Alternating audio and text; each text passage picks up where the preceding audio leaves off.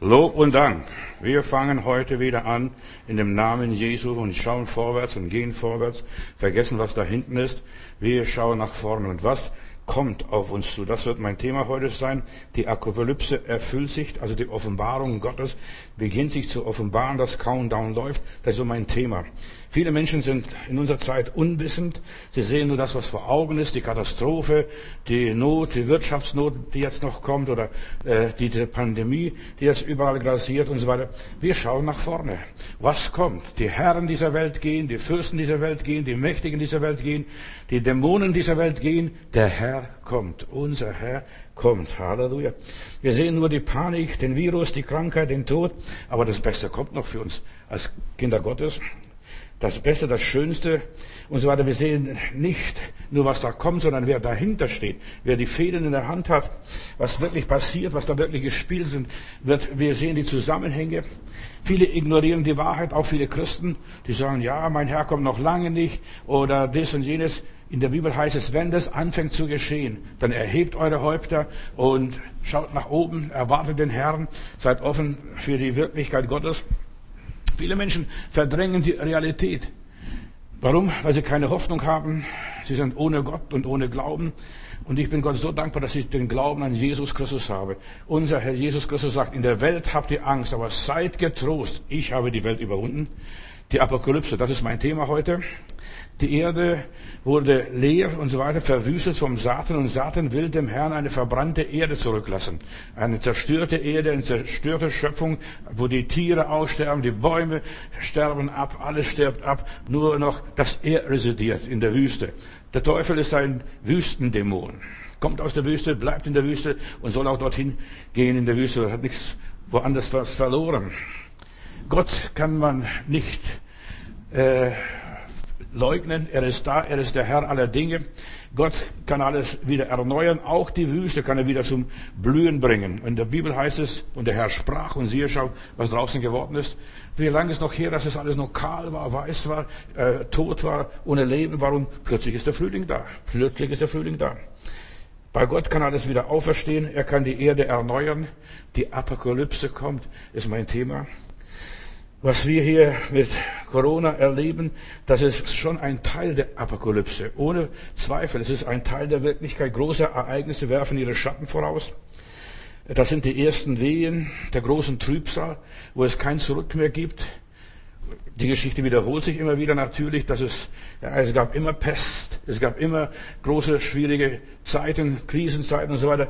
Ich denke nur an Martin Luther, also das Lied schrieb, wacht auf, ruft uns die Stimme, da da, hat, da standen die Türken vor Wien, da war die, war die große Pest da, da war alles Schreckliche da. Er hat schon geglaubt, das Ende der Welt ist da. So, jede Generation glaubt, das Ende der Welt ist da. Also, und es ist auch da. Für jeden Menschen geht die Welt mal zu Ende. Gott hat gesetzt, den Menschen einmal zu sterben, dann aber das Gericht. Aber die wirkliche Endzeit, wo Jesus wiederkommt, wo es kein Zurück mehr gibt, wo es keine Wiederholung mehr gibt, das passiert in unseren Tagen wahrscheinlich. Wir sind die letzte Generation, die das alles erlebt. Das Buch, die Offenbarung des Johannes also, ist eine Kampfansage an jede weltliche Macht, an jedem weltlichen Imperialismus, wo die Menschen sagen, wir schaffen das, wir machen das. Und je mehr die Menschen sagen, yes, wir kennen, oder was weiß ich, desto unfähiger und ohnmächtiger wird der Mensch. Und diese, diese Ansage, die Offenbarung des Johannes war eine Kampfansage an das weltliche Rom damals an die Herrscher damals, die die Erde beherrschten und die Menschen versklavten, die Menschen unterdrückten. Drei Viertel des römischen Reiches waren Sklaven. Stellt euch mal das vor. Und für diese Zeit, für diese Periode ist das Buch der Offenbarung geschrieben worden. Die Offenbarung spricht ganz klar über die göttliche Rache. Gott gewährt, gibt den Menschen gewisse Freiheit, lässt den Menschen sich entfalten, aber dann kommt das dicke Ende. Die Falle schnappt zu. Und hier spricht er klar gegen das versklavende Rom, gegen das römische Reich spricht der Johannes, denn zu der Zeit, als er die Offenbarung empfing, da war Kaiser Diokletian an der Macht. Und in manchen Monaten, so schreiben die Geschichtsschreiber, starben, wurden bis zu 100.000 Menschen hingerichtet, Märtyrer, die den Kaiser nicht anbeteten, die dem Kaiser keine Ehre gaben, die den großen Zehen des Kaisers nicht küssen, die vor dem vor der Kaiserstatue keine Rose hinlegten oder ein Parfüm versprühten. Die wurden gleich hingerichtet, die den Kaiser nicht als den Herrn betrachteten. Und die römischen Kaiser haben sich als Herren betrachtet. Ich denke nur Kaiser Augustus. Wir haben den Monat August nach diesem Kaiser benannt. Verstehst du? Und die gaben sich Namen und, und bildeten sich was ein. Oder Oktober von Octavianus. Verstehst du? Auch von diesem Kaiser. Also die haben den, den Monaten Namen gegeben. Die dachten, die sind die Herren der Welt, die Herren der Schöpfung. Und gegen die spricht der Johannes hier auf der Insel Patmos, auch die Propheten, die haben den Fürsten und Mächtigen nicht geschmeichelt. Die haben denen die knallhart die Wahrheit ins Gesicht gehabt. Du bist der Mann, der hier das Volk Israel verdirbt. Ich denke nur an Elia, wer gegen Ahab auftritt und Isabel. Also sie sprechen ganz klipp und klar. Äh, die sprechen Tacheles mit diesen Königen, die schmeicheln nicht, so wie unsere Pastoren, Pfarrer und Prediger, die Schleim und so weiter, die, die predigen dort noch zum Führer sein Geburtstag. Die Bibel, die Offenbarung, gerade die Offenbarung ist ein Trostbuch für die damaligen Christen gewesen. Auch für uns ist es ein Trostbuch. Wenn wir es lesen und sagen, da geht alles mal vorbei. Schau her, so wie es der Abfall kommt, der Antichrist kommt, äh, der falsche Prophet kommt, äh, das böse Tier kommt, diese Bestie kommt und dann die Hütte Gottes kommt herab von dem, vom Himmel. Und das ist die Hoffnung, was uns die Bibel gibt. Wir, sind, wir müssen nicht verzweifeln, wir müssen nicht verzagen. Das ist die Botschaft der Offenbarung, der Apokalypse. Und mein Thema ist ja, die Apokalypse erfüllt sich, die Hoffnung der Gläubigen erfüllt sich. Es kommt, wie es kommen muss. Und keiner kann es verhindern. Wenn Gott einmal arbeitet, wenn Gott die Fäden zieht, dann bleiben die Rösslein stehen. Die Botschaft der Offenbarung gilt immer noch 2000 Jahre danach äh, und so weiter. Gott wird das teuflische Monopol brechen, die Mächtigen von ihren Thronen stürzen, so steht in meiner Bibel. Die gebundenen Engel, die jetzt werden jetzt freigesetzt Stück für Stück, einer nach dem anderen. Die sind Gerichtsengel, sind gefallene Engel, die sind jetzt im Gefängnis noch, die haben jetzt nichts zu melden. Viele Christen verstehen die Bibel nicht. Die denken, das ist noch in weiter Ferne. Nein, wir sind mittendrin. Auch in unseren Tagen, in unserem persönlichen Leben erleben wir diese Dinge. Die Geschichte wiederholt sich. Es gibt nichts Neues unter der Sonne. Glaubt doch nicht, dass jetzt der Weltuntergang ist. Nein, die Welt geht noch lang nicht unter. Auch wenn du untergehst, die Welt geht noch lang nicht unter. Egal was, was an schrecklichen Dingen passiert. Ich lese in Offenbarung Kapitel 20, Vers 3. Und der Engel warf ihn in den Abgrund, das ist den Drachen, den Teufel und so weiter, diese Dämonen, diese unreinen Geister, die ganze halbe Hölle, oder ja, es war früher mal Himmel, aber es ist zur Hölle geworden, ein Drittel der Engel fiel und verschloss den Eingang und versiegelte ihn. So steht es in Offenbarung Kapitel 20. Und nun konnte der Satan die Völker nicht mehr verführen, bis das tausend Jahre vorüber waren. Nach dieser Zeit muss er noch einmal für eine kurze Zeit freigelassen werden. Manche Leute denken, der Teufel ist gebunden, Jesus hat ihn besiegt, Halleluja. Jetzt beginnt das tausendjährige Reich, es ist Himmel auf Erden. Nein, der Teufel wird nochmals freigelassen. Bei Jesus heißt es, als er versucht wurde am Anfang seines Dienstes und der Teufel verließ ihn für eine kleine Weile am Kreuz, versucht er ihn noch, nochmals, steig herab vom Kreuz. Wenn du wirklich Sohn Gottes bist, verwirkliche dich. Oder ich denke auch im Lauf seines ganzen Dienstes, dass die Pharisäer sagten, ja, in welcher Vollmacht predigst du? Die versuchten, stellten Fallen und Fragen. Der Teufel ließ auch Jesus, solange er lebte, nicht in Ruhe, obwohl er der Sohn Gottes war. Und er wird den Menschen verführen und er wird noch einmal für eine kurze Zeit freigelassen. Und was wir jetzt heute erleben mit dieser Pandemie, ist nichts anderes als der Teufel ist nochmals freigelassen worden, um den Menschen zu zeigen, hort, wenn ihr Gott nicht dient, das passiert jetzt. Der Teufel ist nämlich ein gefallener Engel und er kann nichts machen, was Gott ihm nicht erlaubt. Denk nur an Hiob. Der Teufel ist nur ein Diener Gottes. Mehr ist er nicht. Und mehr brauchst du von ihm auch nicht erwarten. Er ist kein Bösewicht. Er dient Gott nach Vorschrift. Er dient Gott nach Vorschrift. Offenbarung Kapitel 20, Vers 7 lese ich hier. Wenn die tausend Jahre vorüber sind, wird der Satan aus seinem Gefängnis freigelassen. Und dann wird er alle Völker der Welt zum Kampf anstiften und sie werden aufmarschieren. Die ganze Welt. Guck mal, mit Corona ist die ganze Welt jetzt mobil gemacht. Wer hat das zugelassen? Wer hat das gemacht? Sind es die Chinesen? Wer hat es gemacht? Keiner weiß es genau. Es kommt eigentlich nicht von Amerika. In Amerika hat man daran gearbeitet und der Amerikaner hat dann die Firma ausgewiesen und die sind nach China gegangen. In diese Gegend, da wo dieser Virus ausgebrochen hat. Und dort ist passiert. So zahlreich wie Sand am Meer mobilisiert der Satan hier die Völker und sie werden hinaufziehen und sie werden die ganze Erde umzingeln, die ganze Erde umfassen und so weiter. Und sie werden sogar gegen die geliebte Stadt Gottes aufmarschieren. Da wird keiner verschont. Sogar Jerusalem, Israel wird nicht verschont. Da werden alle Völker mit hineingerissen. Satan wird übernatürlich vernichtet. Das muss er auch in unserem persönlichen Leben. Die Offenbarung ist ein Buch des Sieges. Und zwar heute, jetzt und hier. Und natürlich auch ein prophetisches Buch, morgen und übermorgen und über übermorgen noch. Also wir müssen die Bibel richtig verstehen. Es wiederholt sich alles. Wie bei einer Zwiebel. Die eine Schale ist weg, kommt die nächste Schale.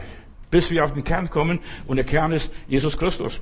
Und dann heißt es weiter, er selbst, der sie verführte hatte und so weiter, wurde auch in den, dann wurde schließlich letztendlich in den See geworfen, wo Feuer und Schwefel brennt. Und zu dem Tier und zum falschen Propheten. Dort gehört er hin. Das Gericht Gottes geht über diese Welt. Die Apokalypse erfüllt sich buchstäblich. Die Welt ja, ist wie die Titanic ein untergehendes Schiff. Da muss ich jetzt nicht mehr Großputz machen. Die Titanic geht so oder so unter. Unsere Generation hat schon Höllen erlebt. Und zwar zu jeder Generation. Und auch unsere Generation. Wenn ich dran denke, Auschwitz, die Atombombe, der Atombombenabwurf in Nagasaki und Hiroshima, die zwei Weltkriege. Was glaubst du, wie viele Tote in den zwei Weltkriegen gab? Sie über 70 Millionen. Das sind Soldaten, die gestorben sind. Aber da sind auch noch Flüchtlinge und andere gestorben. Die Leute machen immer so Theater. Ach, die Welt geht unter. Wir haben jetzt paar tausend Leute, von, wo, wo hier von dieser Corona gestorben sind. Nur paar tausend. Auch selbst wenn es hunderttausend sind. Aber was sind die, bei der spanischen Grippe 1918 äh, bis 1920 in zwei Jahren, da sind 50 Millionen Tote 50 Millionen bei der spanischen Grippe. Was sind da ein paar Hanseln? Entschuldigung, wenn ich so sage, wenn da eine, eine Million stirbt. 50 Millionen sind gestorben. Die Leute sind tot umgefallen. Die wussten gar nichts. Und plötzlich war es da. Ausgelöst in Kansas City in den USA. Bei einem Koch, der Schweinefleisch gekocht hat und irgendwie diese Grippe da von, der, von den Schweinen auf Menschen übergesprungen ist.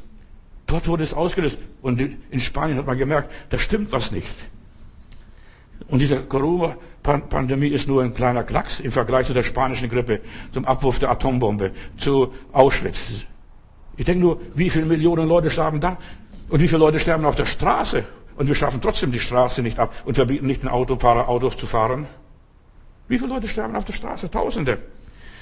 Wir können diese Generation sein, die hier diese Apokalypse erlebt, aber das war zu allen Zeiten so.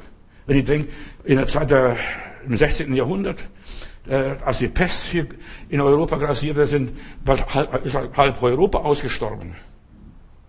Und, und, oder auch Deutschland, verstehst? Deutschland hat sich nur noch auf ein paar Millionen sich reduziert. Das war überall, das gibt's immer wieder, die Geschichte wiederholt sich, weil irgendwie werden Dämonen losgelassen, Viren werden losgelassen. Seit der Schöpfung sind Viren auch auf dieser Welt da. Gott hat auch die Viren geschaffen. Die sind nur gebunden und Gott sagt, wenn du auf meine Stimme hörst und meinen Worten folgst, ich will die Plagen Ägyptens nicht auf dich legen. Und dann lesen wir in Psalm 91 die Pest, die nachts grassiert und schleicht und so weiter und die Leute dahin rafft und so weiter. Es wird dich nicht treffen. Wenn du auf Gott vertraust, mit dem Herrn lebst und so weiter, dann wirst du diese Apokalypse. Apokalypse heißt nichts anderes wie Offenbarung. Die Offenbarung der Gerechtigkeit Gottes, der Heiligkeit Gottes. Das ist, das ist dass Gott ein gerechter Gott ist und dass Gott Menschen straft und züchtigt. Aber das macht er nicht. Er überlässt es ihnen selbst. Die machen sich selbst gegenseitig fertig. Schwierige Zeiten sind schon immer wieder gewesen, aber die Welt geht immer noch weiter. Das, was wir hier erleben, ist nur ein Vorgeschmack. Wenn Gott zulässt. Ja, für die Menschen, die nicht glauben, es ist eine Katastrophe, ist Weltuntergang. Ja, Endzeitplagen sind nichts anderes wie Gerichte Gottes und Gott lässt es zu einfach. Und das wird noch massiver sein. Ein Drittel der Menschheit wird sterben. Stell mal vor, was das bedeutet für acht Millionen Menschen, Milliarden Menschen. Ein Drittel wird sterben. Mach dich gefasst. Mach dich gefasst. Das ist Apokalypse. Gott erlaubt es, dass ein Drittel der Menschen stirbt. Und diese Plage, was wir hier haben, diese Corona-Plage, das ist ganz einfach in Offenbarung 9, Vers 5 steht. Und lasst die Menschen nicht sterben, rühre auch die Bäume nicht an und rühre das nicht an, sondern nur die Menschen sollen gequält werden. Und was wir hier erleben, ist, Menschen werden gequält, wenn sie mit Mundschutz durch die Gegend laufen müssen und nur noch die halbe Luft einatmen. Die Menschen werden gequält. Die Wirtschaft geht pleite, die Wirtschaft geht Bach runter, die Menschen werden gequält. So steht es in der Offenbarung. Die Menschen werden nicht sterben. Und ja, sterben, das ist ja gar keine Katastrophe. Dem Menschen ist gesetzt, einmal zu sterben und dann nachher das Gericht Gottes. Apokalypse bedeutet Feuer und Gericht. Gott betritt die Bühne hier, wenn wir so sehen. Und immer wieder, zu gewissen Zeiten, Gott betritt die Bühne. Und er handelt, er zeigt, wer hier der Herr ist, wer hier das Sagen hat. In 2. Thessalonicher Kapitel 1, Vers 5, da lese ich weiter. Und da spricht der Johannes, äh, der Paulus für die, von der Apokalypse, wie es in Johannes Offenbarung hier weitergegeben worden ist. Johannes hat es, ist sehr alt geworden und Jesus hat zu ihm gesagt, und wenn es sein muss, der wird sehen, bis dass ich wiederkomme. Der sieht meine Wiederkunft. Jesus hat sich dem Johannes offenbart. Er sieht die Endzeit. Er sieht die Hütte Gottes herabkommen vom Himmel. Nicht nur, dass Jesus in den Himmel fährt, sondern er sieht auch, wie dann die Hütte Gottes aufgerichtet ist, wie Babel fällt, diese ganze Globalisierung zusammenbricht. Er kannte Jesus persönlich. Er war ein Jünger Jesu. Und er war sogar, nach Johannes 20, Vers 2, er war sogar der Jünger, der, der Jesus besonders, den Jesus besonders liebte. Er war noch jung, wahrscheinlich sehr jung und so weiter. Er ist der einzige Apostel, der am Kreuz dabei stand, als Jesus starb. Er war dabei, als Jesus gen Himmel fuhr.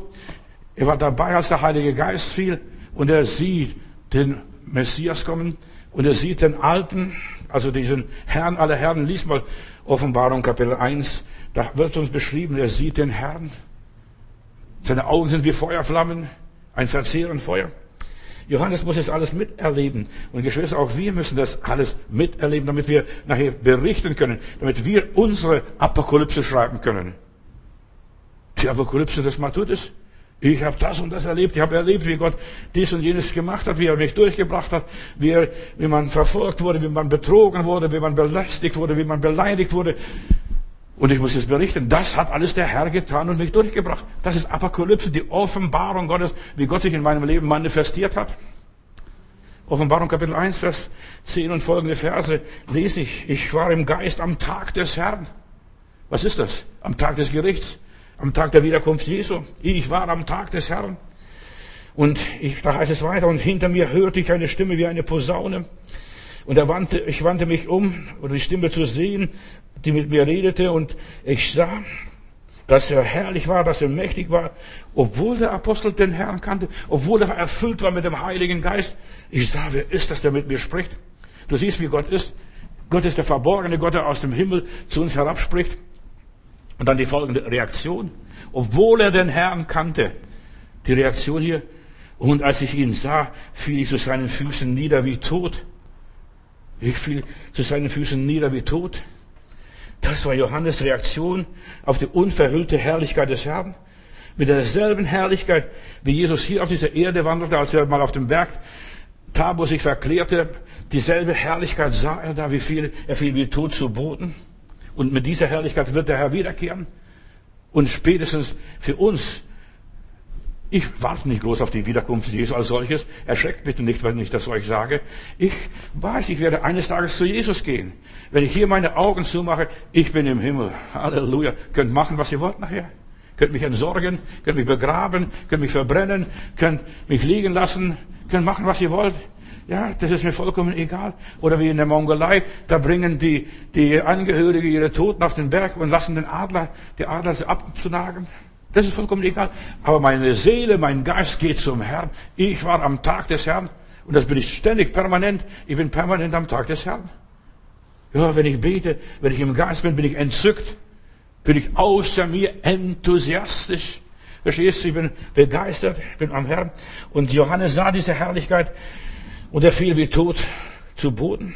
Auf dem Berg der Verklärung hat Jesus seine Jünger nur ein paar Sekunden erleben lassen und sie waren überwältigt. Ich höre nur den Petrus und höre den Petrus, Herr, hier ist gut sein, Herr, hier ist gut sein. Und weißt, es gibt keinen besseren Platz auf diesem Planeten Erde und im gesamten Kosmos, dem ganzen Universum, als bei dem Herrn. Er sah den Herrn. In Matthäus Kapitel 17, Vers 6, damals fielen sie schon alle auf ihr Angesicht und fürchteten sich sehr. Apokalypse, die Offenbarung des Herrn. Wenn Jesus sich heute offenbaren würde, würde die alle Welt sich fürchten, den Zähnen knirschen, heulen, Berge und Hügel fallen über uns, denn wir fürchten den, der auf dem Thron sitzt. Apokalyptische Zeiten, apokalyptische Zustände, wenn Gott sich offenbart und wenn Gott sich in unserem Leben ganz normal offenbart, wir werden krank, kriegen Krebs, schwellen auf und was weiß ich, drehen durch, werden verwirrt. Wenn Gott einem Menschen begegnet, ja, Furcht und Zittern erfasst ihn. Wie geht's mit uns weiter? Die Menschen werden wehklagen, heißt es. Und sie werden auf die Brust schlagen, wie vergehen.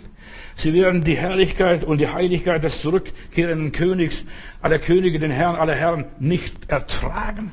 Wenn schon der Johannes, ein Heiliger, der sein Leben lang 90 Jahre dem Herrn dient und so weiter, wenn der schon das nicht verkraftet, und er ist einer, der den Herrn lieb hatte, der mit Jesus am Kreuz stand und alles Wunderbare mit dem Herrn erlebte. Von Petrus rede ich jetzt nicht, von Johannes hier. Er war im Tag des Herrn, hat den Tag des Herrn erlebt. Und was wir hier erleben, ist nichts anderes, der Tag des Herrn. Die Apokalypse. Wir erleben nichts anderes mit, den, mit der Corona-Geschichte, erleben wir nichts anderes als den Tag des Herrn. Nichts anderes, nicht mehr, nicht weniger.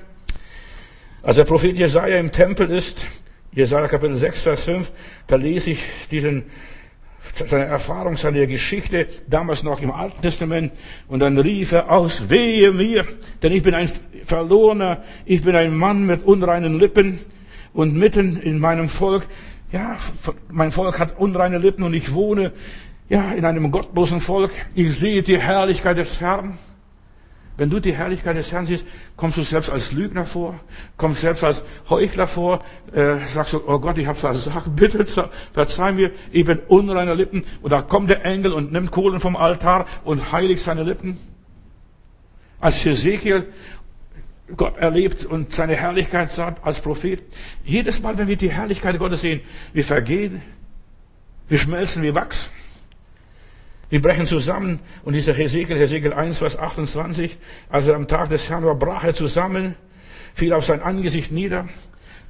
Ich will nur nebenbei noch was sagen, wenn die Leute Gott begegnen, sie fallen nicht rückwärts, so wie viele Menschen hier bei uns in unseren Kreisen passiert, in pfingstlichen, charismatischen Kreisen passiert, dass sie rückwärts fallen und sich auf den Boden wälzen. Nein, sie fallen auf ihr Angesicht.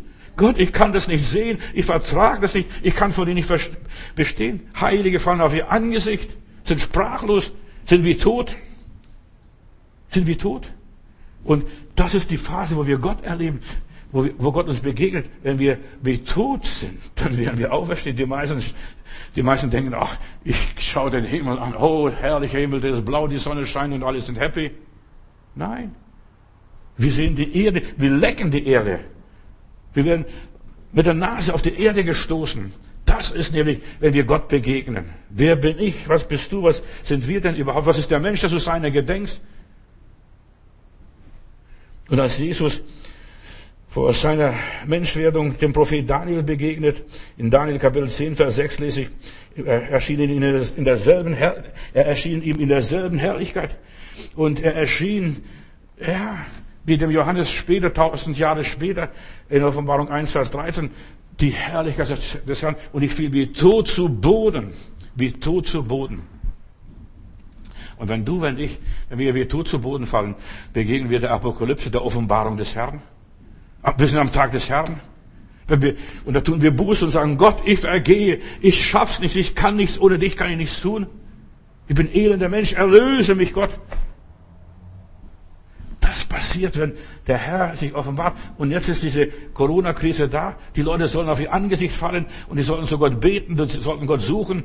Herr, es wird vielleicht noch schlimmer kommen und es kommt noch viel schlimmer. Und, und so weiter. Herr, lass das Übel an mir vorübergehen.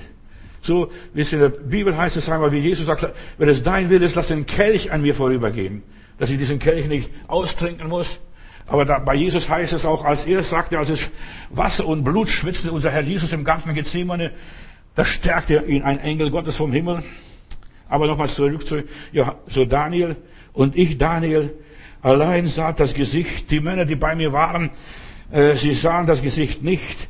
Doch über mich fiel ein Schrecken und über die, als über diesen Daniel ein Schrecken fiel, fiel auch über die anderen Leute, die bei ihm waren, seine Diener, seine Begleiter, ein großer Schrecken und sie flohen und verbargen sich. Haben gesagt, ich kann nicht, also wenn ich sehe, wie der heilige Mann Gottes, den die Löwen nicht verspeisten, dieser heilige Mann Gottes, der Gott dient ohne Unterlassen und so weiter. Ja, und dann blieb ich allein übrig. Das ist Apokalypse, was hier passiert, dann in 10 Vers 7, wenn ich da weiterlese. Und ich blieb allein übrig und ich sah dieses große Gesicht und es blieb keine Kraft in mir. Huh. Und dann sagt er zusammen, und meine Gesichtsfarbe verwandelt sich an mir bis zur Entstellung des Käse bleich geworden, ohnmächtig geworden, und ich behielt keine Kraft. Das ist, wenn Gott einem begegnet. Nicht, dass du anfängst zu tanzen, zu jubeln, so im Purzelbaum zu schlagen und was weiß ich. Und nein, du hast gar keine Kraft mehr. Aber in dir ist eine andere Kraft wirksam. Die Kraft Gottes. Das ist Apokalypse. Das ist Offenbarung. Wohlgemerkt. Das waren in Gottes Augen durchaus gerechte und heilige Männer, die hier zusammenbrachen. Ja, die nicht nur fromm beteten und an den lieben Gott glaubten. Nein, das waren wirklich heilige Männer. Wenn die schon zusammenbrechen, wenn dem grünen Holz schon so passiert, heißt es in der Bibel einmal, was wollt ihr, dürre und trockenen Äste? Ihr Scheinheiligen, ihr Selbstgerecht, was wollt ihr, wie wollt ihr da Gott bestehen? Und, und die brechen zusammen diese Hochheilige, vor diesem hochheiligen Gott in seiner Herrlichkeit, als wenn der sich offenbart. Gottes Heiligkeit und Gottes Herrlichkeit, ja, ist auch für den diszipliniertesten, frömmsten, anständigsten Menschen eine der furchtbarsten Sachen, was es überhaupt gibt. Herr, wer kann vor dir bestehen? Gott ist ein verzehrend Feuer. Wer wird das einmal kapieren, was da passiert? Matthäus 16, Vers 27, da heißt es, ja, wenn der Herr Jesus in seiner Herrlichkeit seines Vaters wiederkommt, wird es genauso den Menschen gehen. Die, die Knie werden schlottern. Auf tausend Fragen werden sie keine Antwort wissen. Jetzt kannst du dich noch entschuldigen und ausreden und ja irgendeine Ausflucht finden. Aber dann wird es nichts mehr geben. Dann wird ja, furchteinflößend sein, diese Offenbarung Gottes. Die ganzen Pandemien sind ja Provokationen Satans und der Teufel will einfach diese Apokalypse raufbeschwören, damit die Bibel sich erfüllt, damit du ein bisschen die Hosen voll hast, damit du ein bisschen läufst und rennst. Aber das ist nicht das, das Wirkliche. Das Wirkliche ist, dass wir vor Gott kapitulieren, zusammenbrechen und sagen, mein Gott, mein Gott, ich bin unreiner Lippen, ich klopfe nur Sprüche, ich zitiere nur Bibelstellen und so weiter. Aber wo ist mein Leben? Wo ist das Wirkliche? Verstehst du, wenn wir Gott dann begegnen, sieht total alles anders aus. Da stürzen Berge zusammen. Da ist einem bewusst, ich bin nichts. Da stürzt meine Welt ins Chaos. Und die Welt ist in Chaos gestürzt. Und der, gestürzt. Und der Teufel will erreichen, dass du vor der Zeit, vor deiner Zeit ins Chaos stürzt, verzagst, ja, zugrunde gehst. Herr, siehst du nicht, wir, wir gehen unter, wir rudern und kämpfen und so weiter. Und dann greift Jesus erst ein. Und das ist total was anderes, als wenn du was löst, wenn du irgendwie diesen Knoten da durchhackst. Das ist was anderes. Jesus. Und der Teufel wollte Jesus zum Handlung, zur Handlung zwingen. Mach was. Herr, greif ein. Wenn du der Sohn Gottes bist, mach doch was. Irgendwas. Unternimm was. Die Leute wollen dem lieben Gott nachhelfen. Da ist die Bibel voll davon, von diesen Nachhilfe Gottes, die Gott nachhelfen. Judas wollte Gott nachhelfen. Judas wollte Jesus nachhelfen, dass Jesus endlich mal aus sich outet, dass er was unternimmt, dass er die Römer zum Teufel jagt. Aber nein, der hat sich fangen lassen, der hat sich binden lassen, der hat sich anspucken lassen, der hat sich schlagen lassen. Das war Jesus. Total anders. Und das war diese Offenbarung, dass der Petrus sagt, mein Mädchen, so kenne ich diesen Mann nicht. So, das ist, was der Petrus verleugnet. Er dachte, Jesus ist der große Macher, der Wunderwirker, der Heiler, der große Befreier Israels. Nix war er. Steht er da, wie ein Feigend, gefaltet, Hände gefaltet, Kopf eingezogen. Leute sagen, Weissage, die geben ihm Ohrfeige, peitschen ihn aus. Judas wollte das Judas wollte nachhelfen. Und so viele Christen wollen dem lieben Gott nachhelfen. Apokalypse, verstehst du? Das ist, da Gott will sich offenbaren, er will sich selbst offenbaren. Auf seine Art und Weise. Über das Kreuz und nicht anders. Judas wollte unbedingt, dass das Reich Gottes endlich mal kommt, dass Jesus was tut. Nicht nur, dass er Kranke heilt und Teufel austreibt, sondern dass er was zeigt. Doch seine Rechnung ging nicht auf. Er wurde zum Verräter, hat sich verrechnet. Ja, er hat dabei nichts erreicht. Im Gegenteil, er verzagte, schmiss das Geld in den Kasten und sagt, komm, holt euch das Geld. Man kaufte von diesem Geld Friedhof, eine Beerdigungsstätte. Mehr hat man aus diesem Geld nichts gemacht, aus diesen 30 Silberlingen. Du siehst, mehr blieb von dem, was er wollte. Er wird Israel befreien. Mehr blieb nichts übrig. Wenn ich dran denke, auch als diese Emmaus-Brüder nach Hause gehen und die unterhalten sich musste, ja, ja, wir haben gehofft, wir haben gewartet, wir haben geglaubt, wir haben alles getan, wir haben ihn geliebt. Er würde Israel erlösen und er hat Israel nicht erlöst, im Gegenteil. Er hat die Römer noch geholt ins Land. Noch viel schlimmer, die Sachen nur, noch verschlimmert. Vor Jahren, 1969 war das, glaube ich, wollte ein Verrückter aus Australien, ein Tourist, auf dem Ölberg dieser Al-Aqsa-Moschee in der Luft jagen und, und so weiter. Vielleicht habt ihr noch, könnt ihr noch erinnern euch aus der Geschichte und so weiter. Da, wollte dem lieben Gott nachhelfen. Die Moschee geht in die Luft. Jetzt gibt es einen Weltkrieg. Araber oder Moslems und Juden und Christen, die gehen aufeinander los. Da ist nur, nur, was, nur noch was, bisschen was gesprengt worden. Der wurde auch verhaftet. Und dann hieß es ein geisteskranker, ein religiöser Fanatiker, der wollte dem lieben Gott nachhelfen. Ja, dass das Reich Gottes kommt. Das Reich Gottes kommt nicht mit Menschenhänden. In der Bibel steht, auch nicht bei uns, auch nicht zu uns. Glaubt mir das ganz ehrlich. Gott wird anders sich offenbaren, als die Menschen glauben. Als der Judas glaubt. Als dieser Verrückte dort aus Australien glaubt. Israel hat sich in die europäische Gemeinschaft eingeschlichen. Durch Prophetie, verstehst du damit, die biblische Prophetie erfüllt. Ja, plötzlich Israel, ja, Europa bekennt sich zu Israel, Israel ist unser, unser Land und so weiter, hat sie eingeschlichen und die können uns durchaus in den Krieg wieder hineinziehen. Man sollte Gott nicht nachhelfen. Da hat auch der Holocaust, weißt, die Freimaurer haben Holocaust inszeniert, das war nicht der Hitler. Die, die Drahtzieher sitzen ganz woanders. Die sitzen irgendwo und die ziehen hinterm Vorhang da die, die Strippen die dachten, wenn Holocaust kommt, wenn diese Judenverfolgung kommt, dann entsteht das an Israel und das war auch so. Und ich muss euch sagen, den ganzen Zionisten hat die ganzen Menschenopfer, diese ganz, diese sechs Millionen Juden nichts genutzt, genützt, was sie da geopfert haben in den Konzentrationslager. Israel ist mit dem falschen Bein auf die Welt gekommen. Dem Teufel nützen die ganzen Weltkriege nicht, diese ganzen Millionen Opfer, was sie gebracht haben. Der Teufel glaubt, der Kommunismus wird es schaffen, das Reich Gottes hier auf dieser Erde, den Sozialismus zu bauen. Nein, das hat nichts genützt. Die französische Revolution hat nichts genützt. Die ganzen Revolutionen, wie viel Blut, wie viel Tränen sind da geflossen, die haben nichts genützt.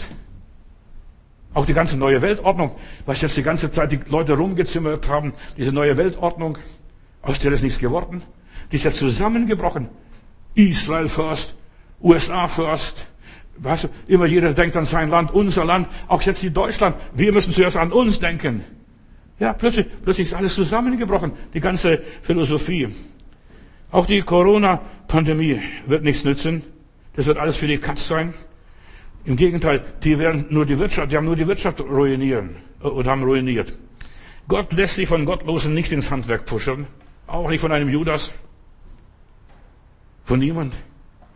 Gott kommt zu seinem Ziel auch ohne uns, auch ohne dich und ohne mich.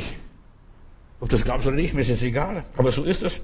Gott zieht die Fäden. Er sitzt am Webstuhl. Er strickt die Weltgeschichte nach seinem Plan.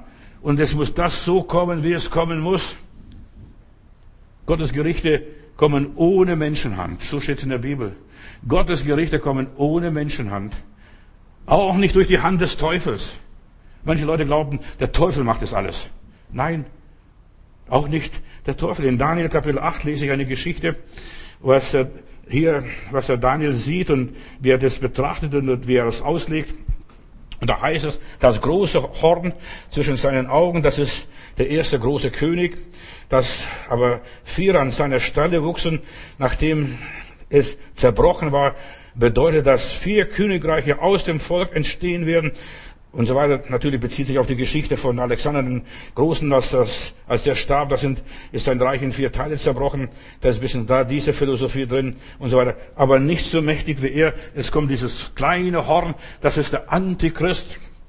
Aber gegen Ende seiner Herrschaft und nicht jetzt, sondern gegen Ende seiner Herrschaft, wenn das Maß der Frevel voll ist, wird aufkommen ein frecher, verschlagener König, ein hinterlistiger, ein heimtückischer, ein gerissener, ein hinterhältiger König. Und der wird mächtig sein und ungeheures Unheil anrichten und es wird ihm gelingen, was er tut. Und zwar weltweit, nicht nur in Europa, weltweit. Er wird die Starken vernichten die starken Nationen wie Deutschland, England, Amerika, Frankreich, Italien, Spanien. Er wird sie vernichten. Und gegen das heilige Volk wird er sich dann richten, gegen die Seinen, gegen die, die Gott gehören und Gott gehorchen, nicht nur die Juden, gegen die wahren Gläubigen. Und er wird ihm, ja, und es wird ihm durch Betrug gelingen, durch sanfte Verführung, durch Betrug, verstehst du, so hinterhältig mit Suppe und Brot und Spielen. Und er wird überheblich werden und unerwartet wird er viele verderben und ins Verderben bringen und er wird sich auflehnen gegen den Fürsten der Fürsten oder aller Fürsten heißt es in einer anderen Übersetzung. Und das ist Jesus. Er wird sich auflehnen gegen Jesus. Ich bin Jesus. Dieser Geist steckt bei den Leuten drin. Die Beatles haben geglaubt, sie sind auch Jesus. Sie haben sogar, als sie in Australien landeten, den Leuten Hände aufgelegt und sie sind geheilt worden. Die Beatles. Verstehst du? Die Leute, der Teufel glaubt, wir sind auch mächtig. Nach, und nach dem Glauben der Leute geschieht's. Ohne, und dann heißt es weiter, und er wird zerbrochen werden, ohne Zutun von Menschenhand. Der Antichrist, dieser falsche Prophet, dieser Drache, dieser Teufel, der wird zerbrochen werden ohne Menschenhand. Da ist kein Mensch dran. Da fummelt niemand rum. Hochinteressant ist auch die, das Gespräch hier von Elihu im Hiob Kapitel 34. Elihu, Gott ist mein Herr, heißt es eigentlich übersetzt Elihu. Und Elihu redet da mit dem Hiob und erzählt dem Hiob. Und dann sagt er, es nützt dem Menschen nichts, wenn er Gottes Wohlgefallen sucht. Pass auf, was da heißt. Es nützt dem Menschen nichts, wenn er von sich aus Gottes Wohlgefallen sucht. Ich möchte dem Heiland gefallen. Ich möchte bei Jesus sein. Ich möchte Kind Gottes sein. Ich, ich spreche hier zu Menschen, wo einfach die denken, ich muss was tun. Nein, wir werden errettet ohne Menschenhand. Wir werden erlöst ohne Menschenhand. Wir kommen in den Himmel ohne Menschenhand. So hoch können wir gar nicht springen. Ja, und Elihu sagt hier, der Menschen nützt nichts, wenn er Gottes Wohlgefallen sucht. Jesus sagt klipp und klar, ohne mich könnt ihr gar nichts tun. Auch unsere Bekehrung muss von Gott kommen, sonst ist es nichts. Sonst sind wir verkehrt. Und darum hör mir zu, sagt ihr Elihu, ihr weisen Männer. Er sei ferne, dass Gott sollte gottloses Handeln und der Allmächtige ungerecht sein und so weiter, sondern er vergilt den Menschen nach ihrem Tun, was sie verdient haben. Und es trifft jedem nach seinem Tun. Gott ist ein Vergelter. Ohne Zweifel, sagt Elihu hier weiter. Gott tut niemals Unrecht. Und der Allmächtige beugt nicht das Recht. Gott ist ein gerechter Gott. Er sagt, die Rache ist mein. Und Apokalypse, das ist mein Thema, die Offenbarung Gottes. Wie offenbart sich Gott? Weißt du, anders als vielleicht die Kirche dich bis jetzt gelehrt hat. Ja, hier fragt der Elihu weiter, wer hat ihn, also Gott, Wer hat ihm die Erde anvertraut? Er ist der Herr des, der Erde und so weiter. Er ist der Schöpfer, der Ewige und dergleichen. Wenn er nun an sich dachte oder dächte und so weiter und seinen Odem, seinen Geist zurückzogen würde, würde alles Fleisch untereinander vergehen oder miteinander vergehen und der Mensch würde wieder zu Staub werden. Wenn Gott seinen Odem zurückzieht, seinen Geist zurückzieht. Ja. Hast du nun Verstand? So höre das und merke auf die Stimme meiner Reden, sagt Elihu. Kann denn regieren, wer das Recht hasst? Also verkehrte, Rebellen, Gottlose, Ungerechte. Denn sie alle, die Gutes und Schlechtes in seine Hand, Hände werkt. Ja, das liegt alles das Gut und das Schlechte liegt in seiner Hand. Plötzlich müssen die Leute sterben. Und zu Mitternacht erschrecken sie und vergehen. Die Mächtigen werden weggenommen ohne Menschenhand. Plötzlich die Regierung. Die wird abgesetzt, abgewählt. Vom Volk natürlich. Aber das Volk macht nur das, äh, was, was, ja, was Gott beschlossen hat. Ohne Menschenhand. Denn meine Augen sehen auf eines jeden Weg und er schaut auf ihre Schritte. Elihu sagt weiter, es gibt keine Finsternis und kein Dunkel, wo es ihm verborgen wäre. Er sieht die Übeltäter, er sieht, was für Unrecht hier auf dieser Welt geschehen ist, wie viel Blut den Leuten an die Hände kleben, wie ungerecht die Menschen sind. Denn es wird niemand gesagt, wenn er Gott zum Gericht erscheinen muss, jetzt ja, du brav. Und so weiter. Nein, jeder muss vor Gott kommen. Er bringt die Stolzen um, ohne sie erst zu verhören, und er stellt andere an ihre Stelle, denn er kennt ihre Werke und er stürzt sie des Nachts, dass sie zerschlagen werden. Das ist Gott. Der schlägt sie nachts. So einfach erfüllt sich die Apokalypse, die Offenbarung Gottes. Plötzlich sind sie weg. Plötzlich sind sie nicht mehr da. Wo ist er geblieben? Und man fand die Städte nicht, die Erde floh und es wurde ihr keine Städte gefunden im gesamten Universum, im gesamten Kosmos. In diesem schwarzen Loch ist es weg. Weiter dieser Elihu.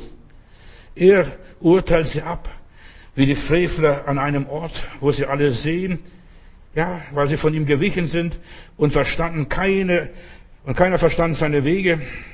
Und, sie, und dann schrien die Armen, und auch die Armen mussten kommen, aber da heißt es, und er hört das Schreien der Elenden. Wenn wir zu Gott schreien, das ist die Lösung, wie wir rauskommen. Herr, hilf! Herr, hilf! Petrus schrie, Herr, ich versinke. Und schon war die Hand des Herrn da und griff ein. Das Schreien des Elenden. Gott hört das Schreien des Elenden. Aber zuerst müssen wir elend werden. Die meisten sind noch gar nicht elend. Die merken gar nicht, dass, es, dass sie so schlecht sind, dass sie so verdorben sind, dass sie so versaut sind, dass sie so verkehrt sind, dass sie so verirrt sind. Das merken sie nicht. Da kannst du denen sagen und beten und einreden und sogar mit Hammer einklopfen. Das merken die nicht. Aber die Elenden, die merken, oh Gott, ich bin unreiner Lippen, wie dieser Jesaja dort. Und da war ein heiliger Mann, ein edler Mann, ein sehr gebildeter Mann. Herr, ich vergehe. Was glaubst du, wie die Menschen plötzlich die Politiker verfluchen werden. Pass auf, was jetzt kommt. Die werden in Wut geraten. Die Wutbürger stehen jetzt auf, langsam. Überall Land auf, Land ab. Weil sie die Wirtschaft stoppten, einen falschen Fehlannahmen gaben und weil sie den Leuten das Leben versauten. Ja, das Jahr 2020 total versauten, alles fiel ins Wasser, nur weil es ein Fehlalarm wahrscheinlich war. Ein ganzes Jahr zunichte wurde da gemacht das ganze Ersparte aufgefressen.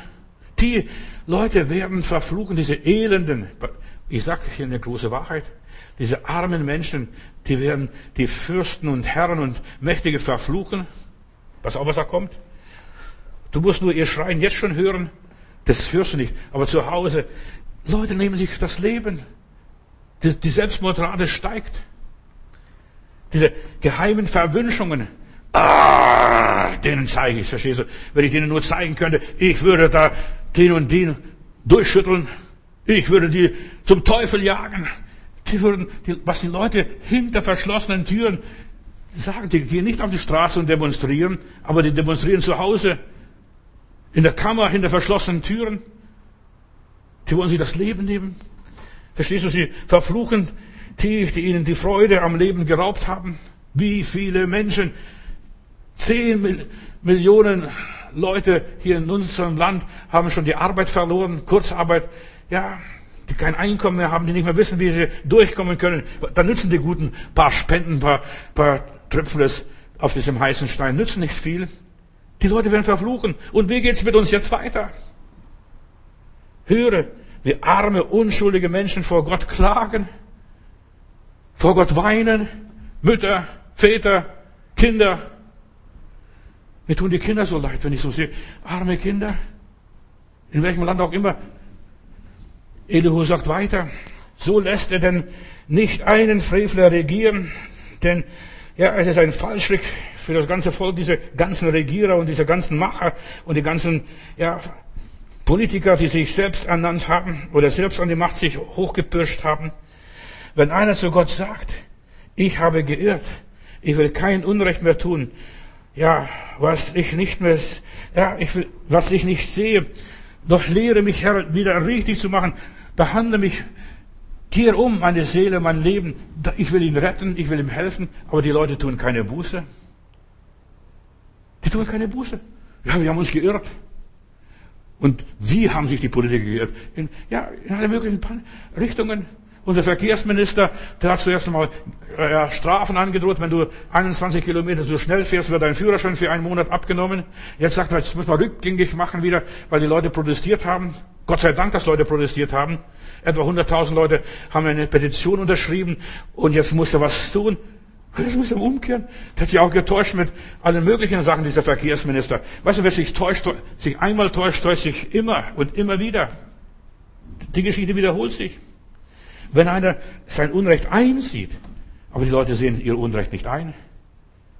Gott kann nur helfen, wenn wir unser Unrecht einsehen. Und deshalb das Gericht. Die Apokalypse ist da, dass die Leute ihr Unrecht einsehen. Und hier heißt es hier weiter. Und er soll dann seinen Sinn ändern und widerrufen. Denn du hast zu wählen, heißt es hier dann weiter, sagte Elihu. Du hast zu wählen und nicht ich. Und dass du erkennst, um was es wirklich geht. Wir haben zu wählen. Wir haben die Entscheidung in unserer Hand, dass das geändert wird, dass es anders wird. Verständige Leute sagen und sagten auch, und Hiob sagt hier, redet nicht mit Unverstand, Leute. Meine Worte sind nicht klug. Aber das, was ich befürchtet habe, das hat mich getroffen. Letzten Endes müssen wir selber an den Schopf backen, uns selbst durchschütteln und sagen, Gott vergib. Was ich befürchtet habe, das hat mich getroffen. Was ich geglaubt habe, das hat mich eingeholt. Hiob wurde bis zum Äußersten geprüft, lese ich hier weiter, weil er Antworten gab wie ein Ruchloser, wie ein Verbitterter. Er machte viele Worte wider Gott. Das ist die Ursache. Gott, warum hast du uns zugelassen? Warum hast du es gegeben? Durch die verlogenen, trügerischen Machenschaften des Teufels haben sich die Menschen versündigt, ungewollt. Ungewollt, ungebeten. Unschuldige Menschen. Sie wurden verwirrt, verzweifelt, nehmen sich das Leben. Sogar Politiker, die sogar im Bundestag saßen und Gesetze mitbeschlossen, haben die, haben gesagt, nein, das ist nicht richtig, wir sollen das nicht machen, wir sollen vorsichtiger sein und, und, und. Und weil sie nicht gehört worden sind und weil sie gute, ein gutes Herz hatten, die haben sich das Leben genommen. Was glaubst du, sie stehen jetzt vor Gott? Die klagen das ganze Parlament an. So wie die Propheten. Und, und so weiter. Und wer widerspricht, der verbrennt sich gleich seinen Mund und so weiter. Aber diese Panikmache und die unschuldigen Menschen, die werden die Welt nicht verstehen und die werden vor Gott klagen. Die Unmündigen, die Witwen und Waisen, die Armen. Gott ist ein Gott der Armen, nicht der Reichen. Denkt das, muss es verstehen. Die Armen werden das Himmelreich sehen, nicht die Reichen. Sie haben falsch gemacht, aber die sehen das nicht ein. Sie haben geglaubt den Politikern, sie waren gehorsam, sie ließen sich zwingen, sie haben Opfer gebracht, wie auch immer. Schau diese Situation in unserer Welt an. Die Offenbarung ist da, die Apokalypse ist da. Das ganze Übel, da ist nicht Gott schuld, sondern es sind Leute, die schuldig und dann werden die sagen, du hast mich da rein manövriert, du hast mich da reingebracht, du bist schuld, dass ich hier gelandet bin, dass meine Familie kaputt gegangen ist, dass mein Leben kaputt ist, dass mein Leben keinen Sinn mehr hat, dass wir nicht mehr, nichts mehr auf dem Tisch zu setzen haben, das wird kommen. Die Armen nehmen zu, die Armut nimmt weltweit zu. Natürlich, der Teufel ist schuld. Und da wird einer auf den anderen immer die Schuld schieben. Der Teufel, der Teufel, der Teufel. Aber dass die Leute auf den Teufel gehört haben, die geistlosen Politiker, die haben das Volk durcheinander gebracht, verwirrt durch ihre Fehlalarme. Und die Leute waren so dumm und die ließen sich missbrauchen. Ja, ja, ja. Diese ganzen Ja-Sager, diese nützlichen Idioten, die den Verordnungen gefolgt sind, die sind nicht, die haben nicht widerstanden. Die Welt ist jetzt in einem apokalyptischen Konflikt. Und das sieht jetzt jeder Mensch. Irgendetwas ist in der Welt los. Wie das alles entstanden ist, wir kämpfen gegen einen unsichtbaren Feind. Und wir sind noch nicht fertig damit. Wir wissen nicht, wo er hin, herkommt, aber wir wissen, irgendetwas ist da los, sind Mächte losgelassen. Und der Teufel hört und so weiter. Er hört, dass die Leute so klagen und sagt, prima, beschwert euch bei Gott. Beschwert euch bei Gott. Verflucht Gott. Und in der Bibel heißt es, und sie fluchten Gott sogar. Sie fluchten Gott. Gott, du hast es zugelassen. Gott muss hier gar nichts tun. Er gab die Menschen nur dahin. Lies mal die Bibel, Römer 1, was da heißt. Er gab sie dahin, weil sie Gott nicht geehrt haben, weil sie Gott nicht angebetet haben. Ja, aber wir, wir haben doch Anbetungsgottesdienste gehabt, wir haben doch Lob- und Dankgottesdienste gehabt, wir haben doch Gott gedankt, so viel gedankt. Nein, wir haben nur mit, mit den Lippen Gott gedankt, aber nicht mit dem Herzen. Unser Herz war weit, weit weg. Unser Herz hat nicht geglaubt an das. Ja, Gott, danke, danke, dass ich was zu essen habe. Aber das Reich Gottes ist nicht Essen und Trinken, sondern Friede und Freude im Heiligen Geist. Gott muss hier gar nichts tun. Er erlaubt, nützt eure Freiheit, gebraucht eure Freiheit. Er lässt die Menschen machen, was sie wollen. Und sie haben den Mörder, den Dieb, den Lügner, den Satan gewählt, wie damals in den Tagen Jesu. Gott rettet all die, die ihn nicht gewählt haben, die nicht an den Teufel geglaubt haben. Die, die haben gesagt, Jesus, du, ich wähle Jesus, Jesus ist mein Leben, Jesus ist mein Herr, die sich für Jesus entschieden haben. Ich bin entschieden zu folgen Jesus. Das Kreuz steht vor mir, die Welt ist hinter mir. Ich bin entschieden zu folgen Jesus. Und weißt du, was den Hiob gerettet hat, diesen armen Kerl? Der tut mir so leid, dieser arme Kerl. Er sagt, ich weiß. Ich weiß. Und dann kratzt er sich seine Wunden. Ich weiß, dass mein Erlöser lebt. Das hat ihn gerettet. Und er ist der Letzte, der sich aus dem Staub erhebt. Nicht ich. Er ist der Letzte. Ich bin der Vorletzte. Er ist der Letzte, der Allerletzte. In diesen Tagen erleben wir die Offenbarung, diese Apokalypse pur. Anders als wir glauben oder uns vorstellen. Auch wir Christen dieser Tag bin ich irgendwie bei Zufall erinnert worden äh, an Aachener Dom. Äh, da ist dieser Königsstuhl, wo der deutsche Kaiser Karl der Große zuerst einmal gesessen ist und dieser, dieser Stuhl, und dieser Stuhl ist so platziert, ich bin ganz schnell morgens mal dort gewesen, der Wert hat aufgemacht und bin rein und gleich zum Stuhl, zum Thron hoch und habe mich hingesetzt und saß und plötzlich kommen runter, nein, da müssen Sie runter. Und, und, so und ich saß und ich habe noch Vater Unser dort gebetet, eine Vater Unser Länge, kam runter. Und dann die ganze Geschichte. Unten ist die Gemeinde, da ist der Kaiser mit seinem Stuhl und oben sieht er die himmlische Gemeinde. So schön ist dieser Dom platziert und die, ganzen, die ganze Offenbarung ist dort verarbeitet im, in, in Aachener Dom. Und die oben Du siehst unten die Gemeinde und auch wir. Wir sind hier in dieser Welt. Ich sitze hier auf meinem Stuhl und ich sehe, unten ist die Gemeinde, unten ist das Volk und oben ist die Gemeinde und wir sind dazwischen. Wunderbar platziert. Und dort saß fast jeder deutsche Kaiser, wenigstens eine Vaterunserlänge und auch der Matthäus saß dort mal für ein paar Minuten, bis er runtergejagt wurde. Bis sie gesagt haben, runter, das müssen Sie runter, das ist nicht fürs, fürs Publikum. Aber da war nachher ein Reiseleiter, der kam auch nachher und hat mir, der war Gläubiger, Religionslehrer und an Jesus Gläubiger und der hat mir alles so schön erzählt, wie der Aachener Dom aufgebaut ist. Herrlich, finde ich, was sie sich damals gedacht haben. Was sie gedacht haben. Apokalypse pur. Wir erleben die Offenbarung, die Herrlichkeit des Herrn. Da sieht der Johannes. Unten ist die Gemeinde und hier bin ich. In diesem Leben, jetzt und heute und hier. Und jetzt muss ich mein Leben hier leben. Auch wir Christen sind der Apokalypse ausgesetzt, der Offenbarung Gottes ausgesetzt. Auch wir werden da nicht drum und kommen. Auch wir müssen den Preis bezahlen, was, ja, wo die anderen Menschen mit reinkommen. Aber wir haben wenigstens einen Gott, an dem wir festhalten können, der uns durchträgt, der uns durchführt, der uns versorgt. Halleluja. Wir sind in der Welt, aber wir sind nicht von der Welt. Wir sind von der Welt nicht abhängig. Und wenn die Welt untergeht, was soll's? Verstehst du?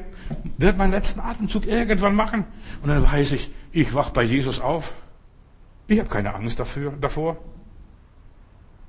Schau Daniel an.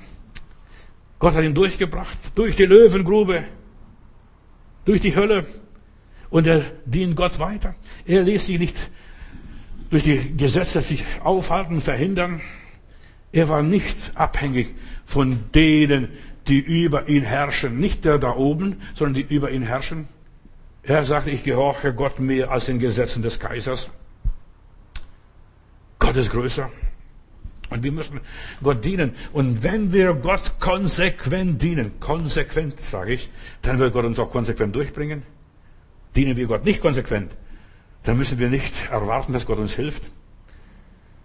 Lass dich in deinem Gottesdienst nicht stören, so ja, wie der Teufel möchte. Er möchte dich in deinem Gottesdienst stören. Gottesdienst ist nicht Kirche, ist nicht Gemeinde, ist nicht irgendwie Organisation. Gottesdienst ist, ich diene dem Herrn. Und zwar an dem Platz, wo ich stehe. Das ist meine Kirche, mein Kiez. Das ist meine Kirche, da wo Gott mich hingestellt hat. Jeder an seinem Posten. Die Konflikte auf dieser Welt werden noch ganz massiv werden, Brüder und Schwestern. Der Teufel ist noch lang nicht fertig. Er hat noch nicht sein Pulver verschossen. Er will die Welt um jeden Preis in das Chaos stürzen, noch tiefer, als es jemals war. Und wir werden noch weitere beispiellose Krisen, Kämpfe und Probleme und Katastrophen erleben. Ich bin überzeugt, einer der nächsten Ereignisse wird sein, dass Erdbeben ausbrechen werden, dass die Erde beben wird und auch hier in Europa große Erdbeben passieren werden. Wenn ich die Bibel lese, auch das Reich des Antichristen wird erschüttert werden. Das wird eine Erschütterung nach der anderen kommen. Ja, wir müssen was machen. Der starke Mann muss her, der das alles managt. Wir werden noch manche Krisen durchmachen müssen. Die mageren Jahre werden jetzt kommen. Warte mal ab. Mach dich gefasst. Halte, was du hast, steht in der Bibel, dass niemand deine Krone raube. Der Teufel wird alles dran setzen, dass die ganze Gesellschaft, die Zivilisation zusammenbricht. Und Gott erlaubt es, dass dieses, diese Gesellschaft zusammenbricht, dass nichts mehr da bleibt. Wie es war am Anfang. So wird es sein, so steht auch in der Bibel. Wie es war am Anfang. Wie war es am Anfang? Wüst und leer. Und dann schafft Gott was Neues. Dann stellt er das wieder her. Ein Desaster nach dem anderen wartet auf uns die soziale Apokalypse, ja, alles, was wir bisher hatten, das ganze Geld und Gut und der ganze Besitz wird nicht mehr anwendbar sein, wird nicht mehr funktionieren. Das Geld wird auf die Straße geworfen. Da heißt es sogar, Gold wird man zum Gold. Ja, das Wertvollste, was es überhaupt gibt, das wird man verwenden, um die Straßen zu pflastern. Und das hat auch der David Wilkerson in seinem Buch die Vision vorhergesehen. Lies mal, die Leute werden das Geld auf die Straße werfen, Gold wird wertlos sein, Edelmetalle werden wertlos sein. Pass auf, das wird alles noch kommen. Da wird man das alles gar nicht mehr brauchen. Bei Gott ist Gold überhaupt nichts. Gottes Thron ist aus Gold, purem Gold. Noch interessant zu diesem Kaiserstuhl in Aachen und dieser Bruder oder dieser Leiter, ja, der uns, mich dann nachher noch ein bisschen rumgeführt hat und mir erzählt hat, weil noch keine Gäste da waren in, im Dom, hat er gesagt, schau her, hier ist ein Würfelspiel. An diesem Würfelspiel wurde Jesus verraten. In, in Prätorium, dort in, in, in Jerusalem, bei Pontius Pilatus. Und dieser Kaiserstuhl ist nichts anderes als aus diesen, aus diesen Marmorplatten gemacht, was in diesem Prätorium auf dem Boden war wo Jesus geblutet ist und wo Jesus gelitten hat, wo Jesus gestorben ist und wo man über sein Kleid gewürfelt hat und darauf sitzen dann die deutschen Kaiser.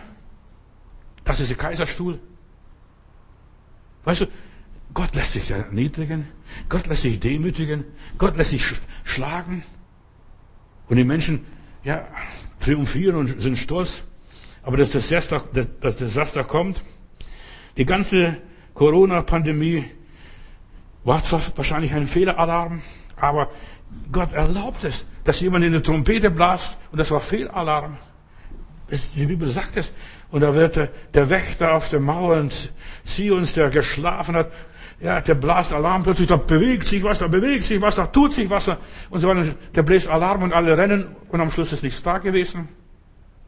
Ich habe euch jetzt gesagt, die spanische Grippe hat fast 50 Millionen Bürger gefressen. Und was ist da Corona? Diese paar Tote da. Die müssen so oder so sterben. Das sind alles meistens alte Leute gewesen. 70, 80, 90. Und Gott sei Dank, dass ein 102-Jähriger hat das überlebt. Weißt, das hat nichts mit dem Alter zu tun, sondern wie die Menschen in welcher Verfassung sind, wie ihr Immunsystem ist. Und Gott sagt immer wieder, fürchte dich nicht. Hab ein starkes Immunsystem. Ja, du sollst an deinem Immunsystem arbeiten.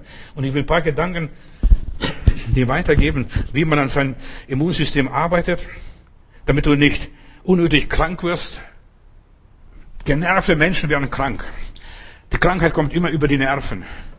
Durch Belastung, durch Überforderung und vieles andere mehr. Ich habe das in meinen Predigten schon so viel gesagt. Du könntest in diese Predigten nachhören. So, und in meiner Bibel heißt es, ja, was, du was ich befürchtet habe, das hat mich getroffen.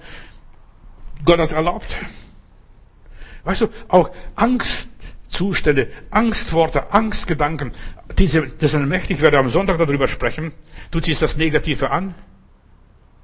Alles, was du in den Nachrichten hörst und liest, und du hörst nur noch von dieser ganzen Virus, nur von diesen ganzen Bakterien, hörst nichts mehr Gescheites. Und es trifft ein, was wir befürchten, was uns, was wir uns, worüber wir uns aufregen, das trifft uns ein. Das, was wir, worauf wir uns konzentrieren, was, wo wir überfordert sind, das, was uns nervt, das trifft ein. Du ziehst es an. Das ist zwar weg auf der einen Seite, auf der anderen Seite kommt es wieder. Ja, durch eine Tür geht die Sache raus und heißt durch sieben Türen kommt es wieder rein. Das, was ich befürchtet habe. Durch sieben Türen. Lies mal die Sprüche Salomos. Uns trifft und uns holt alles ein, was wir unter den Teppich kehren, was wir verdrängen. Uns trifft, was uns Sorgen macht. Was werden wir essen? Was werden wir anziehen? Was werden wir trinken? Wo werden wir wohnen? Jesus sagt, macht euch keine Sorgen. Jesus sagt, macht euch keine Sorgen. Aber das ist, was der Teufel uns einjagen möchte. Jetzt kommt eine Zeit, eine Periode der Sorge. Uns trifft, was uns aus dem Lebensruder bringt, worüber wir keine Kontrolle mehr haben. Oh, ich weiß nicht, ich weiß nicht. Bitte betet für mich. Wie viele Gebetsanrufe und Aufrufe bekomme ich? Bitte bete für mich. Aber ich sage euch eins, dann nützt das viele Beten nicht mehr. Du musst innen drin stark sein. Innen drin stabil sein. Innen drin auch Stahl und Eisen sein. Innen drin. Wo, uns trifft das, worüber wir die ganze Zeit reden, was wir nicht loslassen. Die Apokalypse erfüllt sich. Erfüllt sich noch ganz schnell dazwischen noch etwas, noch ein Gedanken. Josef hatte zwei Träume. Den einen Traum hat er gesehen, dass ja, diese Ehren, seine Brüder und seine Geschwister sich vor ihm beugen. Und dann heißt es hier in diesem Text, ich habe noch einen Traum gehabt und siehe, die Sonne und der Mond und elf Sterne neigten sich vor mir. Und als er seinem Vater und so weiter den Brüdern erzählte, schalt sein Vater und sagte, Junge, du spinnst. Das, ist, das wird nicht so sein. Und so weiter. Aber der Josef hielt, zwei Träume hat er gehabt. Und was das, was für ein Traum war, was hat er da geträumt? Und dann siehe, und du und deine Mutter und so weiter, deine Brüder sollen vor dir kommen und vor dir niederfallen. Was bildest du dir ein? Und seine Brüder wurden neidisch auf ihn. 1. Mose 37, lies mal nach. Und dort heißt, waren es nur elf Sterne, also ohne Benjamin. Der Benjamin war noch gar nicht geboren. Ich will nur etwas sagen, es ist ein prophetischer Traum gewesen für unsere Zeit, für unser Jahrhundert. Ja, dies, nun, alle Söhne Jakobs sollen niederfallen und alle zwölf Sterne, denn er sah diese zwölf Sterne. Josef hatte noch einen Traum und dieser Traum hier gilt für die ganze Welt. Denk an die Europaflagge. Zwölf Sterne. Zwölf Sterne. Für was das auch die sind, verstehst du? Wir sind ja mehr Nationen. Wir sind 27 oder nur noch 26 bald demnächst und so weiter. Aber nicht nur zwölf, aber zwölf Sterne ist die Flagge Europas. Und Josef sieht zwölf Sterne, wie die sich beugen. Sonne und Mond. Die Krise wird sieben Jahre dauern, was er dort geträumt hat und was Gott ihm gezeigt hat, bis sich die Welt erholt und bis die Dummheit der Politiker vorbei ist diese Pandemie, wenn ich so die Bibel lese, ich bin erstaunt, ich bin verblüfft, könnt glauben, was ihr wollt. Ich glaube ganz fest an, an meine Bibel, Offenbarung 9, Vers 5, und da heißt es, und die Plage wird fünf Monate dauern. Guck mal, jetzt haben wir paar Monate erst, verstehst du? Jetzt geht so langsam, wird alles geöffnet, alles gelockert wieder, die Plage. Aber die richtige Plage kommt es. Die kommt noch, das zweite Weh und das dritte Weh. Die Lockerungen beginnen. Aber sonst, die Welt wird noch mächtig in die Krise und die Knie gehen müssen. Der Apokalypse erfüllt sich. Wir sehen die Vorboten wie im Frühling. Er sprießt. Ja, er sprießt. Und alles geht auf sein Ziel zu. Alles reift nachher alles wächst. Und Jesus sagt in Matthäus 13, Vers 30, lasst beides miteinander wachsen bis zur Ernte. Und um die Erntezeit heißt es in der Bibel, will ich dann meinen Schnittern befehlen, sammelt das Unkraut und bündelt es in Bündel und es wird verbrannt werden. Aber den Weizen sammelt in meine Scheune. Lasst es wachsen bis zur Ernte. Regt ihn nicht so auf, Bruder, Schwester. Sei geduldig. Vertraue. Gott hat seine Hand mit im Spiel. Er ist, was die Karten mischt. Er ist dieser Schachspieler. Und er macht mit einem Schachzug alles platt. Halleluja, das ist der liebe Gott. Kind Gottes. Und ich möchte jetzt ein paar Gedanken dir weitergeben. Bereite dich vor. Auch innerlich. Werde stark. Dass du überlebst, dass du durchstehst, dass du durchhältst. Dass du die Nerven nicht verlierst. Den Kopf nicht verlierst. Stärke deinen Lebenswillen. Und das ist so wichtig. Stärke deinen Lebenswillen. Ich lebe. Und ihr sollt auch leben, sagt Jesus. Ich lebe. Stärke deinen Lebenswillen. Ich lebe. Ich lebe. Ich lebe. Ich lebe. Ich lebe. Von morgens bis abends, mittags, nachts. Ich lebe. Und ich gebe mein Leben nicht auf. Und ich schmeiß mein Leben nicht weg. Das ist so schade. Ich kann doch aus meinem Leben noch was machen. Ich kann noch mal hochkommen. So wie ein Sprossling durch die Pflasterstraße durchkommt. Stärke deinen Lebenswillen. Stärke dein Immunsystem. Stärke deinen Glauben. Höre starke Glaubenspredigten. Stärke deine Beziehungen. Ruf die Leute an. Jetzt hast du möglich, hast du die Möglichkeit, hast so viel Zeit. Ruf den an, ruf den an, ruf den an. Du kennst bestimmt so ein paar Leute. Fünf Leute, ruf mal wenigstens fünf Leute am Tag an. Das ist kein großes Kunststück. Ja, deine Familie, deine Angehörige. Sag guten Tag und freu dich mit ihnen, erzähl ihnen was Nettes. Konzentriere dich auf deine Ewigkeit. Stärke dein Immunsystem. Lerne zu überleben. Lerne aus wenig viel zu machen. Zu strecken. Sammle Schätze im Himmel. Diene nicht nur dem Mammon. Und denk nicht die ganze Zeit ans Geld. Wir sowieso alles da lassen müssen. Lerne das Überleben. Werde für alles dankbar. Fange an, mehr zu danken in deinem Leben. Für alles Mögliche. Sogar für den Unsinn. Danke Gott für den Unsinn. Hörst du mich? Lerne den ganzen Druck Gott abzugeben. Werde, jetzt bitte halte ich fest, was ich sage. Werde gleichgültiger und gelassener. Ah, nach mir die Sinnflut. Komm, ich mach weiter ist nämlich nicht so wichtig. Werde gelassener. Die meisten Leute sind nicht gelassen. Oh, die Welt geht unter, bitte, bitte, bitte. Verstehst du, dann zittern sie und knirschen mit den Zähnen schon. Sag wieder Hiob, der Herr hat's gegeben, der Herr hat's genommen, der Name des Herrn sei gepriesen. Halleluja, Amen. Schalt noch nicht aus, noch weiter. Ja. Hat er nicht mit deinem Schicksal? Hat er nicht mit deinem Schicksal? Das ist so wichtig, dass du mit deinem Schicksal nicht haderst. Warum bin ich Frau geworden? Warum bin ich Mann geworden? Warum bin ich Arbeiter geworden? Warum bin ich das geworden? Warum bin ich nicht das geworden? Warum bin ich nicht das geworden? Ich bin in einer falschen Familie zur Welt gekommen. Ach, was weiß ich, was wir alles so erzählen, dem lieben Gott. Sei nicht frustriert. Danke Gott, dass du das geworden bist, was du bist. Ich bin nur ein Zwerg, eine Lilliputaner. Verstehst du? You're nothing. Ja, aber Lob und Dank. Den Unmündigen, für die hast du das Reich Gottes geschaffen und denen wirst du das Reich Gottes geben. Nimm die Herausforderungen an. Ich möchte dir nur ein paar Stichworte geben. Du musst dran selber arbeiten. Das ist nicht mehr mein Geschäft. Ich sage es nur. Ich will nur so Stichworte weitergeben. Geh auf deine Probleme zu. Löse sie. Am besten du löst dich von ihnen. Und mach aus deinen Problemen Projekte. Ich habe eine gute Predigt im Internet, hört es an. Fang an, ohne Angst zu leben. Das ist ganz einfach. Du musst diese Angst verscheuchen aus deinem Kopf.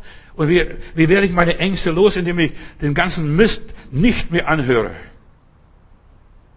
Ich bin in der Welt, aber nicht von der Welt. Verfall nicht in Ohnmacht. Vertraue Gott und sei ausgeglichen. Morgens, wenn du aufstehst, soll dein erster Gedanke der Herr sein. Am Tag irgendwo dazwischen auch noch ein Gedanke sein, wenn du auf der Toilette sitzt. Sag Danke, Jesus. Ja, das mache ich. Bin so frei. Da kann ich mich wenigstens konzentrieren. Da stört mich niemand. Die Tür ist zu. Und dann abends, wenn du ins Bett gehst, kannst Gott danken. Und danke Gott. Sei ausgeglichen. Lass den, die Schwierigkeit ihren Lauf und lauf ihnen nicht weg, sondern ja, lass sie laufen. Die, die werden dich nicht umbringen.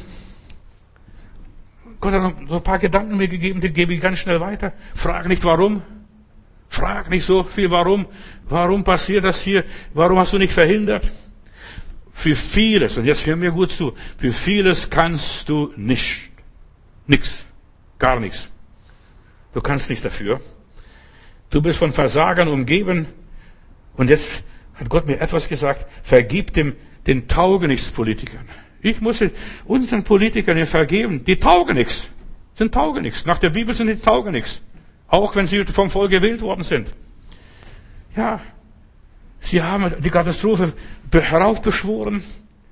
Sie sind Narren, haben Narren als Berater gehabt zur Seite. Die haben keine kluge Berater gehabt. Die haben keine Propheten gehabt. Ja. Und sie wurden missbraucht, benutzt, um die Welt ins Chaos zu stürzen. Und sie sind jetzt selbst geplättet. Sie sind jetzt selbst außer Fassung. Sie sind jetzt selbst geschockt. Sie sind jetzt selbst äh, entgeistert und ratlos. Sie sind jetzt, was soll man machen? Und wir müssen uns jeden Tag vortasten und gucken, wie es weitergeht, jeden Tag. Vergib ihnen. Vergib ihnen. Vater, denn sie wissen nicht, was sie tun. Das gilt nicht nur für die hohen Priester damals, als sie Jesus kreuzigten, sondern als sie auch dich in dieses Chaos hineinstürzten. Und verlass dich viel mehr auf dich, auf deine innere Stimme. Lass dich nicht von deinen Ängsten treiben. Du sollst überleben. Das ist Gottes Plan und Gottes Wille. Gott hat dich erwählt und Gott ist dein Herr, dein Heiland, dein Erlöser, dein König, deine Majestät und er hat alles unter Kontrolle. Halleluja. Höre nicht auf die Reichen und die Starken und die Intelligenten und so weiter. Höre nicht auf die. Sondern lass dich vom Heiligen Geist leiten, Bruder, Schwester. Lass dich vom Heiligen Geist leiten. Und es kann manchmal sogar im Widerspruch sein zu dem, was da alles passiert auf der Straße. Und wandle nach dem, wie dich der Geist Gottes führt und leitet. Und dann paar Gedanken ganz schnell. Meine Zeit ist schon bald abgelaufen für heute. Ich werde morgen und übermorgen noch weitersprechen. Aber ich möchte nur ein paar Gedanken ganz schnell sagen. Pass dich den Veränderungen an. Und sei sogar in der Lage, bereit und fähig, Tabus zu brechen. Ja, das macht man nicht. Ja, du solltest bereit sein, Tabus zu brechen, neue Wege zu gehen, für dich persönlich, für dein Haus, für deine Familie. Sei flexibel, bleibe beweglich, Passe dich den Umständen an. Lebe von seiner Gnade. Und nicht nach sturen Gesetzen. Ja, das muss so sein. So sagt uns die Regierung, so ist es vorgeschrieben. Das ist die Vorschrift. Wer sagt es? Das ist ja alles Menschenwerk. Gott will dich leiten, individuell. Gott sagt seinem Volk, weil du bewahrt hast mein Wort, will ich dich auch bewahren von der großen weltweiten Krise, die über die ganze Welt geht. Auch diese Corona-Krise, die über diese ganze Erde geht. Kind Gottes, lass dich nicht entmutigen von niemand und von nichts. Auch nicht von einem Engel, der vom Himmel kommt. Steht in der Bibel. Du weißt, was hier im Wort Gottes geschrieben steht. Das muss kommen, das muss passieren. Das ist Apokalypse, das ist Offenbarung. Lass dich nicht entmutigen. Durch negative Meldungen, durch negative Nachrichten, durch negative Gerüchte. Glaub nicht, den Panikmachern, den falschen Propheten. Dies, es werden so viele Heilsbringer aufstehen, aber sie haben selbst kein Medikament. Die forschen alle noch nach einem Medikament, egal was es ist. Nach einer Lösung. Glaube an Gott. Und das ist das allerbeste Heilmittel gegen Sorgen, Kummer, Angst und Not. Lieber Herr Jesus, du bist bei uns im Boot. Halleluja. Selbst wenn der Sturm noch so mächtig tobt und uns bedroht, du sagst immer wieder, fürchtet euch nicht. Das muss sich alles zuerst erfüllen. Das muss alles geschehen. Und im Propheten Jeremia, Kapitel 42, da sagst du, so spricht der Herr, ich will euch pflanzen und nicht ausreißen. Nun, das gilt für uns und das nehme ich ganz persönlich für mich und für unsere Gemeinde und für die, die unsere Predigten hören.